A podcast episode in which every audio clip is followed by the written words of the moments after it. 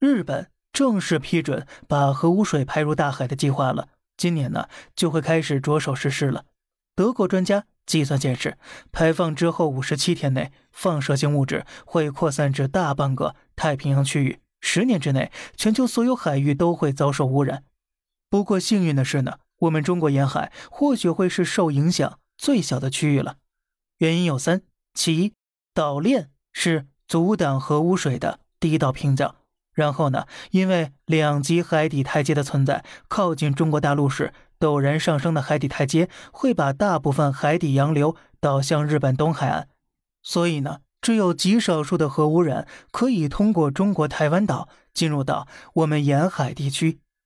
接下来呢，因为三级阶梯从高到低，黄河、长江、珠海汇入大海时啊，会形成非常强大的水压，就好像你很难往一个正在放水的水管里。逆向注水一样，所以呢，日本核污水排入大海，并不会导致世界毁灭，但其恶劣影响却是长期存在的。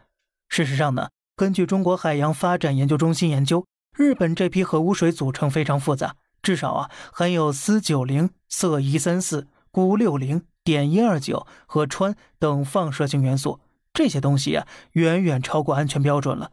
日本呢也确实处理过了。但处理过后的核污水氚元素含量还是远远超过了普通饮用水的七千多倍，即便是比较宽松的欧盟标准，也是超了四百八十六倍。这个氚元素啊，一旦进入人体，会对人体脏器造成辐射伤害，所以消灭这些放射性元素呢，显得势在必行。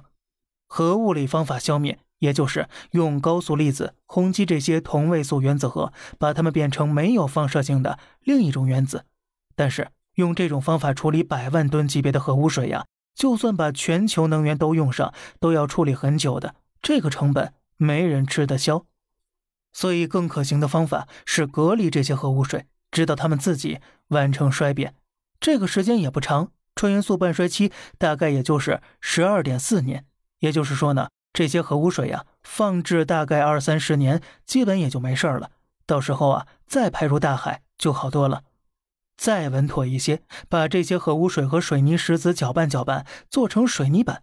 水泥板是不会到处流动的，而且可以大大减少储存体积，可以说呀，是一举数得了。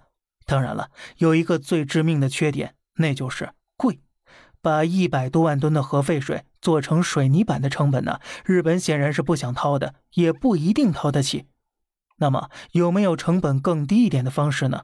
还真有，蒸汽释放。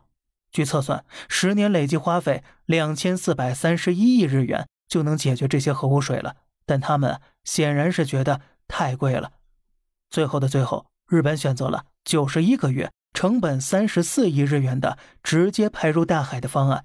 他选择了一个对他来说最经济、最省钱、危害也最低的方式。在日本之前呢，其他国家也曾有过将核污水排入大海的先例，但是日本这次的排核污水的浓度啊，是史无前例的。你看，这就是为什么经济很强的日本在国际上始终不太受人待见，很难成为大国的原因了。